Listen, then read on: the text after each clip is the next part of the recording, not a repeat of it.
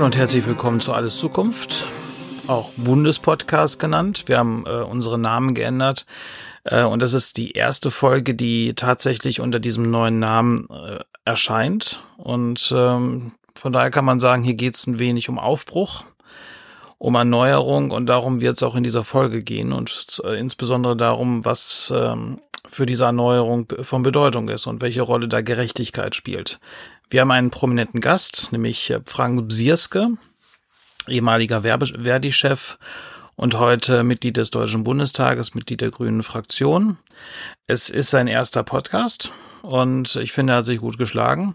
Außerdem ist Marvin Reschinski dabei, der ist Landtagskandidat der Grünen im Kreis Herford und auch Verdi-Mitglied und arbeitet auch bei Verdi. Und ähm, von daher treffen sich äh, dort zwei Leute, die sich auch schon länger kennen und an anderer Stelle zusammengearbeitet haben.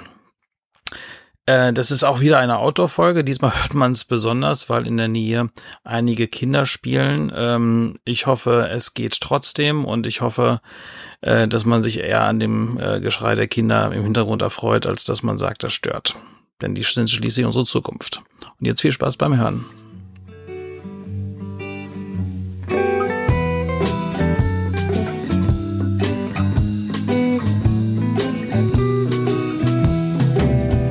Gut, äh, wir äh, sind, wir haben jetzt äh, eine wiederkehrende Person und eine Person, die eine Premiere hat beim Podcast, die noch nie Podcast hat.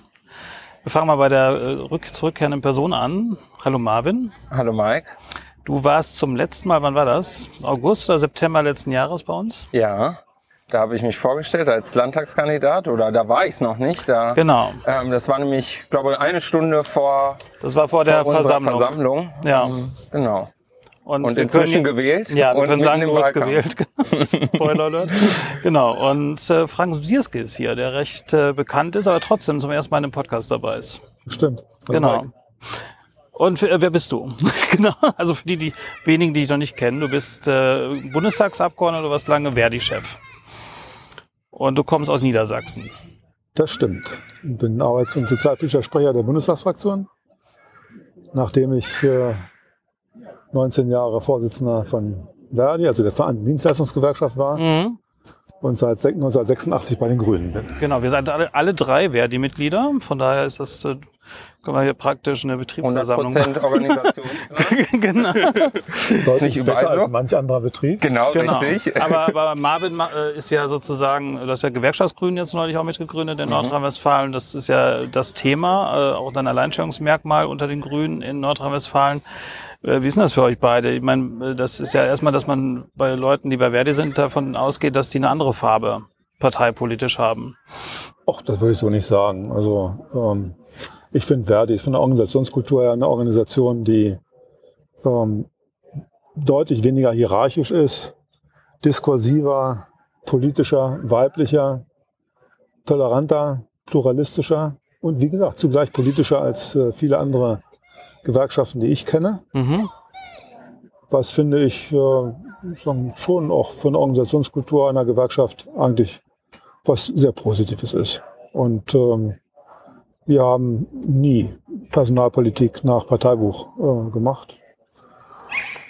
Ähm, das habe ich auch in früheren Funktionen. Ich war ja, bevor ich ÖTV-Vorsitzender wurde, Personaldezernent der Landeshauptstadt Hannover. Und da war auch völlig klar, dass äh, die Personalpolitik da nicht nach mhm. Parteibuch gemacht wird, sondern nach Kompetenz. Und ähm, so würde ich mir das auch äh, in allen Gewerkschaften wünschen. Mhm. Wir sind ja Einheitsgewerkschaften, wir sind nicht parteipolitisch gebunden, wohl aber auch nicht unpolitisch. Ähm, und ähm, versuchen die Menschen zu organisieren, weil ähm, man zusammen mehr erreichen kann als jeder und jeder für sich alleine dazu Gewerkschaft. Das ist der Sinn von Gewerkschaft. Mhm. Und die, der definiert sich nicht, an, nicht zuallererst mal über Parteizugehörigkeit und Parteibuch. Mhm. Aber einige empfinden das ja tatsächlich dann so, dass, dass äh, Leute, die sich für die Rechte von Arbeitnehmerinnen und Arbeitnehmern einsetzen, ja parteipolitisch dann eher rot sind. Äh, und ähm, also diese Mettbrötchen-Fraktion, wie man so schön auch sagt. Aber wie dem Verdi beschrieben hast, das ist ja fast eine sehr grünnahe Organisation. Also äh, Vielfalt und weiblich und, ähm, und ähm, auch ein bisschen äh, offener. Aber das zeigt sich oder das macht ja, glaube ich, auch äh, schlagkräftige Gewerkschaften auch die aus, die auch was politisch erreichen möchten, dass ich in ähm, bestimmten Momenten auch den Finger in die Wunde legen kann, unabhängig von meinem Parteibuch. Ich habe zum Beispiel äh, in meiner Anfangszeit von Verdi immer gesagt, ähm, als Gewerkschaftssekretär muss ich neutral sein. Also ich möchte, ich möchte auch neutral sein, weil ich im, im bestimmten Punkt auch die Parteien angreifen ähm, muss, die beispielsweise für Arbeitnehmerinnen und Arbeitnehmer keine gute Politik machen. Mhm. Und ähm, habe dann einen Schwenker bekommen zu in die Richtung, ähm, die Grünen haben die richtige, richtigen Konzepte für, für morgen, um die Zukunft zu gestalten, um auch um Arbeitsplätze. Gerade bei uns in Nordrhein-Westfalen wird es darum gehen, äh, für morgen noch zu erhalten. Ähm, und habe da gesehen, dafür brauchst auch ähm, Parteien und brauchst vielleicht auch Kompetenz, Arbeitskompetenz in, in Parteien. Und äh, wir haben uns da ja jetzt in Nordrhein-Westfalen als Grüne jetzt auf den Weg gemacht mit Gewerkschaftsgrünen. Es gibt Verdi-Grün, es gibt, ähm, gibt auch in anderen Gewerkschaften Grüne, viele Grüne mittlerweile.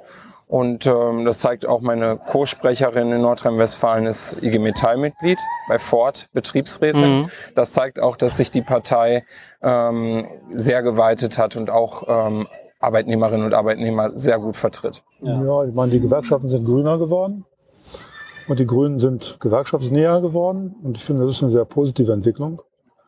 Ähm, weil man, wir sind in, der, oft in den Gewerkschaften halt den Interessen der arbeitenden Menschen verpflichtet und ähm, gehen von dieser Interessenlage her auch an politische Parteien und an äh, Politik heran. Ich meine, ich glaube einigermaßen zu wissen, wovon ich rede. Ich will, äh, bin ja von der ersten Stunde an äh, sagen, sehr, sehr kritisch der Agenda 2010 von Schröder, damals noch zu Zeiten von Rot-Grün, äh, gegenübergestanden und habe das von Anfang an kritisiert und war dafür zwei Jahre Personal non grata in der grünen Bundestagsfraktion.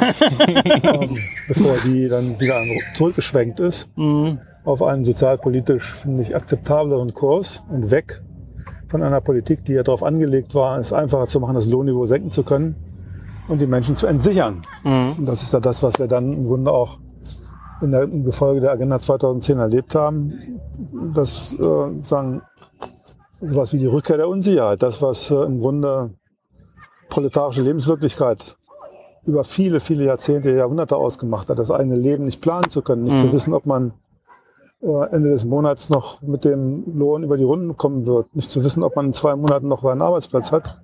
Das ist für Millionen von Menschen zurückgekehrt in Form von befristeten Arbeitsverhältnissen, in Form von Leiharbeit, in Form von Scheinwerkverträgen und Scheinselbstständigkeit, in Form von Armutslöhnen und Niedriglöhnen.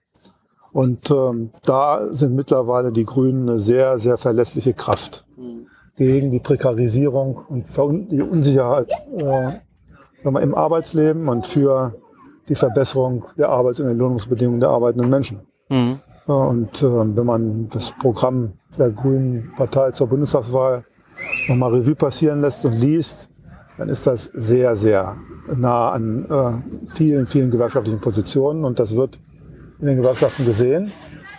Und ich denke, das wird auch von Arbeitnehmerinnen und Arbeitnehmern zunehmend äh, gesehen und beachtet, die in den Grünen eine Kraft sehen können und sehen sollten, mhm. die ihren Interessen verpflichtet ist. Ja, da sieht man ja dann auch, dass wenn es mal solche Zeiten gab, wo man das Gefühl hat, was macht die Partei? Ist das überhaupt noch meine Partei? Dass es sich dann vielleicht auch manchmal lohnt, langen Atem zu haben und die Sache nochmal umzudrehen. Ja, ich glaube, bin fest davon überzeugt, dass mittlerweile es tief verankert ist äh, in der Grünen Partei, dass man Ökologie und Soziales zusammendenken muss, dass ähm, es mit dem ökologischen Umbau nicht äh, klappen wird, wenn das sozial auf der Strecke bleibt und wir im Grunde äh, die äh, ökologische Transformation verbinden müssen mit einem Mehr an sozialer Sicherheit. Ähm, und ähm, das ist, glaube ich, mittlerweile äh, ein Stück DNA auch dieser Grünen Partei. Das ist ja auch etwas, was jetzt im Wahlkampf in Nordrhein-Westfalen auch eine Rolle spielt. Also Beschäftigte in der Chemie, Stahl, Kohleindustrie, die fragen sich natürlich, ähm, wie sieht mein Arbeitsplatz von morgen aus? Habe ich den überhaupt noch? Und werden wieder ähnliche Fehler wie im Ruhrgebiet gemacht. Also schaffen wir es diesmal, dass diese Transformation anders aussieht, als, ähm, als sie in der Vergangenheit aussah. Und ich finde, da ist unser Programm auch wieder sehr weitsichtig. Das hat mir schon immer an der, unserer Politik auch gefallen, dass ähm, wir uns nicht wegducken und sagen, ach, Kohleausstieg auch, ähm, weil, weil es da so ein vermeintliches Interesse gibt, auch vom Beschäftigten, einfach zu sagen, alles bleibt wie es ist. Aber alles bleibt wie es ist, kann in vielen Bereichen des heutigen Lebens äh, nicht mehr die Antwort sein, weil es am Ende dazu führt, dass, äh, dass es keine Alternative gibt und dann halt der Job wegfällt. Mhm. Und äh, jetzt die Weichen zu stellen, dass die Jobs auch in Zukunft noch in Nordrhein-Westfalen stattfinden, das ist ja auch eine wichtige Frage. Ähm, darum wird es jetzt gehen. Ja. Ich komme aus Wolfsburg, wo bei VW begriffen worden ist, dass sie von Tesla wirklich getrieben sind. Mhm. Und das äh, ernst gemacht werden muss mit der Antriebswende, wenn man ähm, sagen wir mal, die Arbeitsplätze in Zukunft erhalten will. Und ähm, das wollen wir ja. Und dazu braucht es Veränderung. Dazu braucht es einen ökologischen Umbau. Dazu braucht es die Transformation äh, in Richtung Dekarbonisierung und Digitalisierung in den Betrieben. Und die gilt es sozial zu gestalten. Mhm. Das ist unsere Aufgabe. Und äh, dazu gehört, ernst zu nehmen, was es an Sorgen bei vielen Menschen gibt, die sich fragen, was wird eigentlich aus mir, wenn meine Qualifikation nicht mehr gebraucht wird? ähm, was wird, wenn äh, mein Arbeitsplatz wegfällt. Ähm, weil das, was ich jetzt mache, in Zukunft nicht mehr gebraucht wird. Ich glaube, dass wir diese Sorgen sehr ernst nehmen müssen und ähm, insofern auch uns darüber Gedanken machen müssen, wie können wir diesen Umbruch mit einem Mehr an sozialer Sicherheit verbinden. Und auch dafür stehen die Grünen heute. Mhm. Das finde ich als Gewerkschafter absolut richtig und gut. Ja. Also wir sind ja in Herford hier. Wir machen mal transparent, weil man hat Hintergrundgeräusche wahrscheinlich. man wird wahrscheinlich sehr, sehr definitiv. Wir sind vom Klinikum in Herford. Wir haben heute einen Besuch gehabt. Das ist also vor einer Woche gewesen. Nach der, wenn, wenn mhm. das ausgestrahlt wird, ist es dann eine Woche. Ähm, und äh, da haben wir heute, heute mit Leuten aus der Pflege gesprochen zum Beispiel. Und ähm, in Herford ist ja historisch auch eine ganz interessante Situation. Wir haben ja den letzten Handweber als Statue in, in der Stadt. Und das war jemand, der dessen vorher groß geachteter Besuch, äh, Beruf durch die Industrialisierung dann äh, zu einer sehr prekären Lebenssituation geführt hat. Mhm. Hat man ja gesehen, wie so äh, Industrialisierung und Änderung der Arbeitswelt ohne soziale Sicherung, ähm, zu welchen Katastrophen das auch für Menschen führt. Was ich heute auch so wahrgenommen habe, ist, dass, es gar nicht, äh, gerade bei der Frage, wo kriegen wir Personal überhaupt her, die etwas machen wollen, in vielen Bereichen gar nicht mehr darum geht, wie kriegt man die Leute möglichst billig, sondern äh, die Situation ist so, dass man äh, die Frage hat, wie kriegt man die Arbeitsplätze überhaupt so attraktiv, dass überhaupt noch Leute gefunden werden in den Bereichen, äh, wo, äh, wo man sie braucht. Und das sieht man gerade in der Pflege und im Gesundheitsberuf, wo ja gerade in der Corona-Situation deutlich wurde, wie wichtig das doch geworden ist. Ne? Ja, wir haben ja in, in der Pflege die Situation, das wurde ja heute auch bestätigt, dass man vergütungsseitig auf, einer, auf einem guten Weg ist, ähm, dass man da sicherlich auch noch Stellschrauben ähm, drehen kann. Aber dass heute das Problem ist, äh, die Arbeitsbelastung, ähm, wie halte ich den Job eigentlich noch aus, körperlich, psychisch. Ähm, uns wurde heute, das ist mir noch so im Kopf, ähm, recht zum Anfang berichtet, das macht auch was mit Menschen, wenn ähm, äh, Patientinnen und Patienten im Zweifel reihenweise in den Händen wegsterben aufgrund von Covid jetzt. Ähm, also auch das macht was mit, mit Beschäftigten. Und es geht, glaube ich, darum, ähm, dass auch äh, Politik jetzt auch, ähm, jetzt wird konkret auf Nordrhein-Westfalen geblickt, ähm, diese Sorgen, diese Belastung ernst nimmt. Deswegen braucht es beispielsweise in Nordrhein-Westfalen, bin ich ganz klar der Meinung, einen Tarifvertrag Entlastung in den Unikliniken. Das Land muss mit gutem Beispiel vorangehen. Ähm, wir haben ähm, oder Politik hat oftmals auch äh, Ausreden, warum was nicht geht. Aber beim den Unikliniken ist es so, Da ähm, kann das Land handeln und da sollte das Land handeln, damit es eine fest bemessene ähm, Personalbemessung gibt und ähm, dafür die Beschäftigten dann auch Entlastung organisiert wird, mit der Hoffnung, ähm, dass es dann in den kommunalen, in den kirchlichen, ähm, in den anderen Einrichtungen, in das Gesundheitswesen dann auch eine Sogwirkung gibt, zu sagen, okay, wir müssen jetzt hier auch etwas ändern und äh, müssen Entlastung für unser Personal organisieren. Das ist in der Tat ganz wichtig. Das ist ja an sich, dieser Krankenpflegeberuf, ein wirklich attraktiver und auch für die Gesellschaft enorm bedeutsamer und wichtiger Beruf, der anspruchsvoll ist der aber auch äh, Sinn stiftet und Sinn macht. Äh, wenn wir äh, hier auf Dauer im Grunde die Daseinsvorsorge äh, gewährleisten wollen, dann ist es ganz wichtig, dass Berufserwartung und Berufsrealität äh, besser in Einklang gebracht werden ähm, in Zukunft. Und dabei kommt äh, im Grunde einer besseren Personalausstattung und hier eben auch äh, für die Unikliniker in Nordrhein-Westfalen einer tariflichen Personalbemessung eine absolute, absolut wichtige Bedeutung zu, dass Verdi jetzt hier unterstützt, unter anderem von den Grünen und von Kollegen wie Marvin, ähm, jetzt äh, das Ganze tarifvertraglich zuspitzt, finde ich genau richtig. Das setzt Zeichen. Das macht deutlich, dass die Beschäftigten auch nicht länger bereit sind zuzugucken und das alles passiv hinzunehmen, dieses System im Grunde, ähm, ein System, das auf Überforderung angelegt ist und jetzt hier selbst die Dinge in die Hand nehmen wollen. Das, finde ich, äh, verdient äh, die volle Unterstützung der Grünen Partei.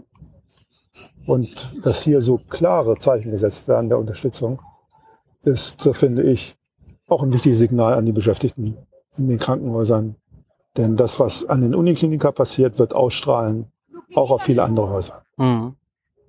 Jetzt bist du ja Frischling im Bundestag, gewissermaßen.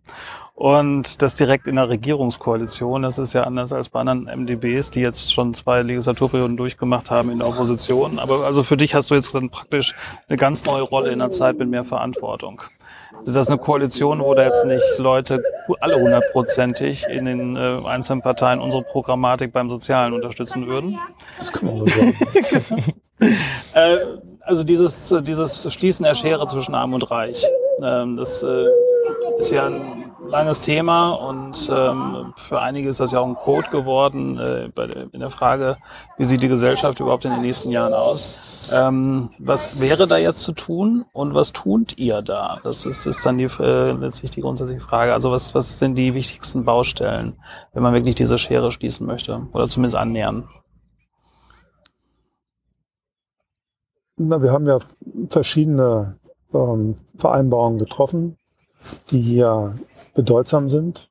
Ich nenne mal beispielhaft die Anhebung des gesetzlichen Mindestlohns auf 12 Euro, die Verbesserung ähm, der Tarifbindung, die Arbeit an einer stärkeren Tarifbindung, was wir zum Beispiel mit einem Bundestariftreuegesetz auf den Weg bringen werden, äh, welches die Vergabe öffentlicher Aufträge des Bundes, und wir reden da über mehrere hundert Milliarden Euro pro Jahr, an die Einhaltung des repräsentativen Tarifvertrags der jeweiligen Branche bindet.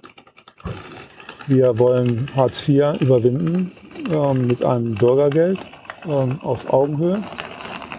Wir wollen eine Kindergrundsicherung durchsetzen und haben als ersten Schritt in diese Richtung jetzt äh, einen Kindersofortzuschlag miteinander vereinbaren können. Und wir haben ähm, auf die äh, enorme Belastung, die mit den äh, Preisanstiegen verbunden ist, reagiert mit äh, zwei Entlastungspaketen und dabei insbesondere auch die Situation armer Kinder und die Situation von Menschen in der Grundsicherung äh, im Auge behalten. Das sind aus meiner Sicht erstmal wichtige Akzentsetzungen, die mit der Ampel äh, möglich gewesen sind, mhm. ähm, aufdrängen, insbesondere auch der Grünen, und die es jetzt noch weiter zu konkretisieren gilt.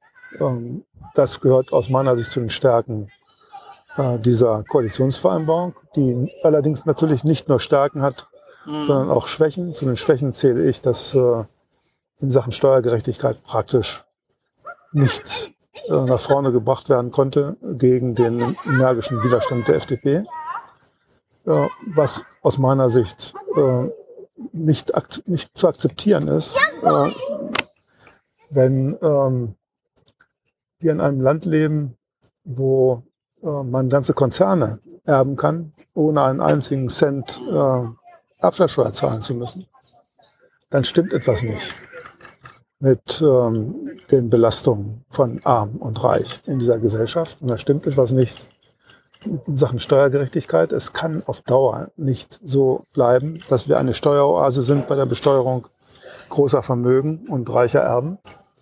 Ähm, das ist nicht nur eine Frage staatlicher Handlungsfähigkeit und nicht nur eine Frage der sozialen Gerechtigkeit, das ist auch eine Frage ähm, der Demokratie, weil ähm, Gesellschaften, die weniger ungleich sind, äh, stabilere Demokratien sind und äh, gerechtere Gesellschaften. Also da wird einiges zu tun sein.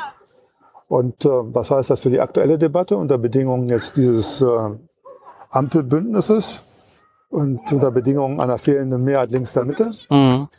dass wir, wenn so viel über Zeitenwende die Rede ist und so viel über Tabubrechen die Rede ist, muss man Gedanken machen müssen, ob wir ähm, akzeptieren wollen, dass gleichzeitig äh, zig Milliarden an Krediten aufgenommen werden, um gesellschaftliche Aufgaben lösen zu können wir auf der anderen Seite aber ähm, zu, zusehen, dass ähm, Mineralölkonzerne extra Profite, extra Profite machen und äh, Rüstungskonzerne ähm, Sonderprofite schlagen aus äh, dem Krieg. Das sind Kriegsgewinner, mhm. Profiteure des Krieges, äh, Unternehmen, die davon profitieren, äh, dass äh, Menschen in Not sind und äh, Opfer von Kriegen sind. Ich finde, dass man hier zu einer stärkeren Besteuerung kommen muss, zu einer Übergewinnsteuer, wie sie jetzt übrigens Italien einführt, äh, wo die Extraprofite, die Mineralölkonzerne, Rüstungskonzerne, auch Handelskonzerne im Zuge der Corona-Epidemie äh, gemacht haben, mindestens zum Teil besteuert werden sollten. Und ich werbe dafür öffentlich. Ich habe dafür auch im Bundestag geworben. Und ich finde, das sind äh, Themen, denen sich auch die FDP stellen muss, mhm. um die Handlungsfähigkeit und den Zusammenhalt in unserer Gesellschaft zu stärken. Ja. Das ist eine ideologische Frage natürlich bei der FDP, muss man schon sagen.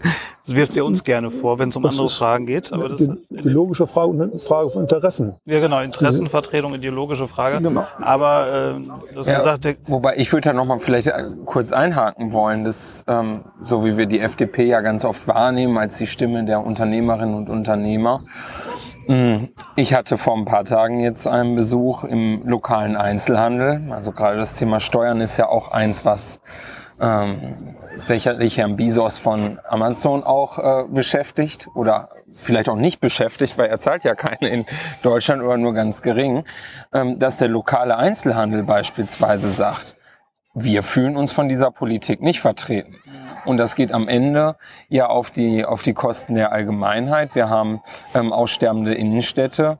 Ähm, die, die, die Kommunen versuchen natürlich hinterherzulaufen, die Innenstädte wieder attraktiv zu machen, weil es auf der anderen Seite ähm, ein Geschäft gibt, einen Markt gibt, der mit ganz anderen Vorteilen agiert, ähm, die aber der Staat tatsächlich noch fördert oder die Augen zumacht. Und da muss natürlich auch angegangen werden, ähm, wo wir beim Thema soziale Gerechtigkeit sind. Frank hat es angesprochen, das Thema Tarifbindung. Ähm, das ist natürlich auch ein Landesthema. Wir haben ähm, hier einen ähm, Tariftreue- und Vergabegesetz, äh, was ähm, den Namen nicht wert ist in Nordrhein-Westfalen. Das war ja eins der ähm, Entfesselungskünste von Schwarz-Gelb, die sich ja gerne als äh, mit ihrer Entfesselungspolitik ähm, in den Vordergrund gespielt haben dass wir wieder zurückkommen müssen, dass das Land tatsächlich an tarifgebundene Unternehmen ähm, die Aufträge vergibt. Wir haben ähm, an anderer Stelle bei dieser Entfesselungspolitik Ladenöffnungszeiten, die ausgeweitet wurden, wo selbst die Unternehmen der lokalen ähm, Einzelhändler äh, sagen, das äh, ist nicht das, was wir wollten. Wir haben eine rechtsunsichere Lage. Am Freitag entscheidet dann ein Gericht, ob wir einen verkaufsoffenen Sonntag haben dürfen oder nicht. Also auch da gilt es zurück ähm, wieder zum, zum arbeitsfreien Sonntag, der, ähm, der dann auch so gestaltet ist, dass die Händlerinnen und Händler, wenn sie wenige Tage im Jahr haben, unter Rot-Grün waren das vier Tage in Nordrhein-Westfalen, ähm, dann zu sagen, das reicht aus und nicht noch ein zusätzliches Potenzial dort aufzumachen. Weil mhm. ähm, auch Beschäftigte haben ähm, ein Recht auf Ruhe, Erholung und das ist bei den meisten Menschen im Einzelhandel gerade der Sonntag. Ja. Aber nochmal zur Ideologie der FDP zurück. Du hast eben doch erwähnt, der Krieg und die Teuerungsraten äh, sind jetzt ja auch da und das ist ja ein anderer Umstand als, äh, als zur Zeit, wo wir den Koalitionsvertrag abgeschlossen haben. Und gerade die jetzige Situation führt ja auch bei uns dazu, dass gewisse Dinge anders ge neu gedacht werden müssen. Siehst du da eine Chance, dass die irgendwie sagen, ja, wir, wir kapieren es jetzt und äh, da muss auch was passieren, dass diejenigen, die auch in der Corona-Zeit auch durchaus hinzugewonnen haben. Ja, es gibt da auch solche und solche äh, Entwicklungen, also auch unterschiedliche Unternehmen. Das ist eben Bezos genannt, der glaube ich ähm, nochmal reicher geworden ist. Also ich weiß nicht, wie viele Milliarden er reicher geworden ist, aber wir haben andere Unternehmen im Mittelstand bei uns schon besucht, die sehr gebeutelt sind. Und dass man da diese ideologischen Hürden mal überwindet und sagt, da müssen wir mal ein bisschen mehr Gerechtigkeit herstellen. Siehst du da eine gewisse Chance? Das hängt davon ab, äh, wie sich die Dinge gesellschaftlich entwickeln und wie sehr die FDP mit ihrer Blockadepolitik unter Druck gerät. Mhm. Ähm, dass äh, wir jetzt äh, ähm, Energie, Energie ein, Energielieferungen einsparen müssen, es liegt auf der Hand. Ähm, dass man unter diesen Bedingungen nicht unbedingt mit, mit einer Position, die gegen ein Tempolimit um jeden Preis ist, äh, mal überzeugen kann, mhm. äh, liegt auch auf der Hand. Äh, ich hoffe sehr, dass der gesellschaftliche Druck zunimmt, auf die FDP hier äh, nicht länger Ideologie vor ähm, Vernunft zu stellen und ähm, im Grunde auch für sich selbst einzusehen, dass es Sinn macht, jetzt ähm, auch also mal, Energie einzusparen mit Mitteln, die uns zur Verfügung stehen. Und das nicht einfach zu ignorieren, ähm, sondern zu handeln. Ähm, die auch verhältnismäßig einfach umzusetzen ja. wären. Das muss man ja auch sagen. Das ist, es gibt manche Prozesse, die brauchen lange Zeit. Tempolimit beispielsweise würde, ähm, würde nicht die Zeit äh, kosten wie andere Maßnahmen. Ja, und wird wenig einschränkend real gesehen. Ne? Also ja, Unsere Position an, an der Stelle ist klar. Mhm. Ähm, und ähm, ich setze sehr darauf, dass die Stimmen in der Gesellschaft zunehmen, die hier auch ähm, Handeln sehen wollen und nicht einfach weiter zugucken wollen. Mhm. Ähm, und in dem Maße, wie äh, dann diese Stimmen sich mehren, wird der Druck auf die FDP auch größer werden, ähm, hier Zugeständnisse zu machen, die im Sinne aller nur vernünftig sind. Mhm. Andere strittige Frage ist da die, die Sanktionsfreiheit beim, beim Bürgergeld. Also wir sind ja für eine äh, sanktionsfreie armutsfeste Garantiesicherung. Äh, und jetzt äh, sollte, ist jetzt zumindest äh, das Sanktionsmoratorium da. Also sozusagen, dass vorübergehend keine Sanktionen verhängt werden. Ähm, wie lange läuft denn das dann? Und was passiert danach? Na, erstmal haben wir es noch gar nicht, das Sanktionsmoratorium. Was wir haben, ist ein Gesetzentwurf, mhm der ähm, nicht das umsetzt, was wir in der Koalitionsvereinbarung geregelt haben, okay. ähm, sondern eine abgespeckte Version, die im Grunde Sanktionen zulassen will bei Meldeverstößen, bei Meldeversäumnissen. Das ist für uns nicht akzeptabel. Wir sind äh, gerade dabei, das sehr kontrovers äh, zu diskutieren äh, in der Ampel und dringen auf eine aus meiner Sicht absolut im Sinne der Koalitionsvereinbarung notwendige Korrektur und Änderung des Gesetzentwurfs. Ähm, ob uns das gelingt, äh, bleibt mal eingestellt.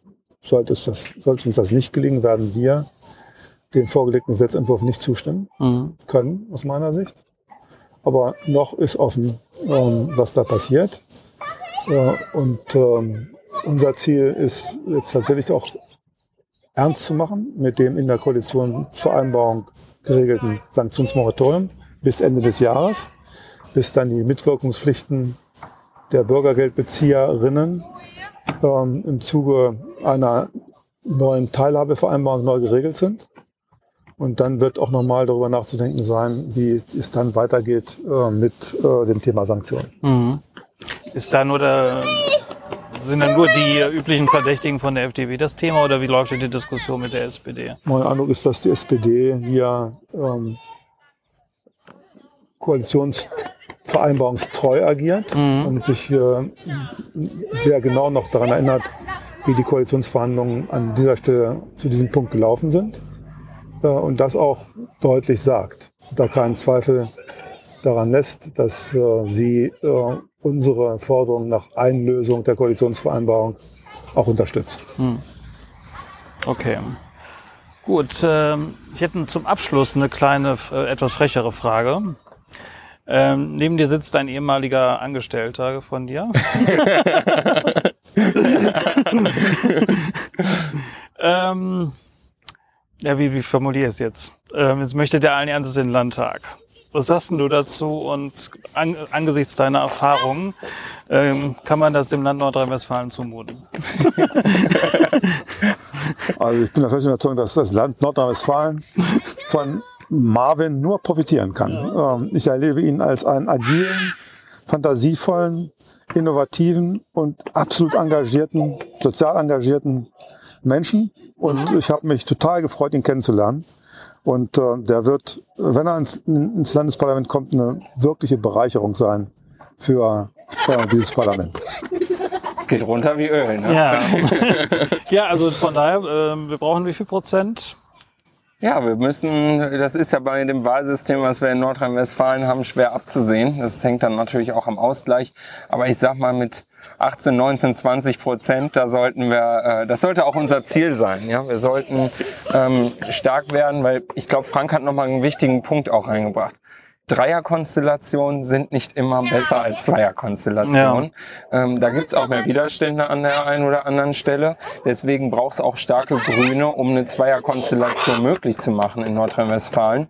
Und äh, dafür arbeiten wir jetzt noch in den nächsten Tagen und Wochen. Ja, und am Direktmandat natürlich auch. Auch. genau. Und in dem Sinne, danke ich. Ja, für eine starke Regierung links der Mitte. Genau.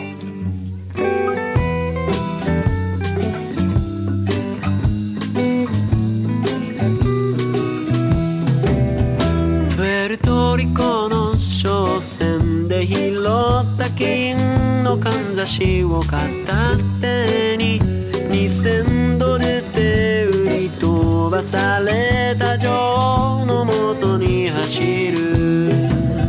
そんな俺の横で眠るのは妹の親友ロッサリー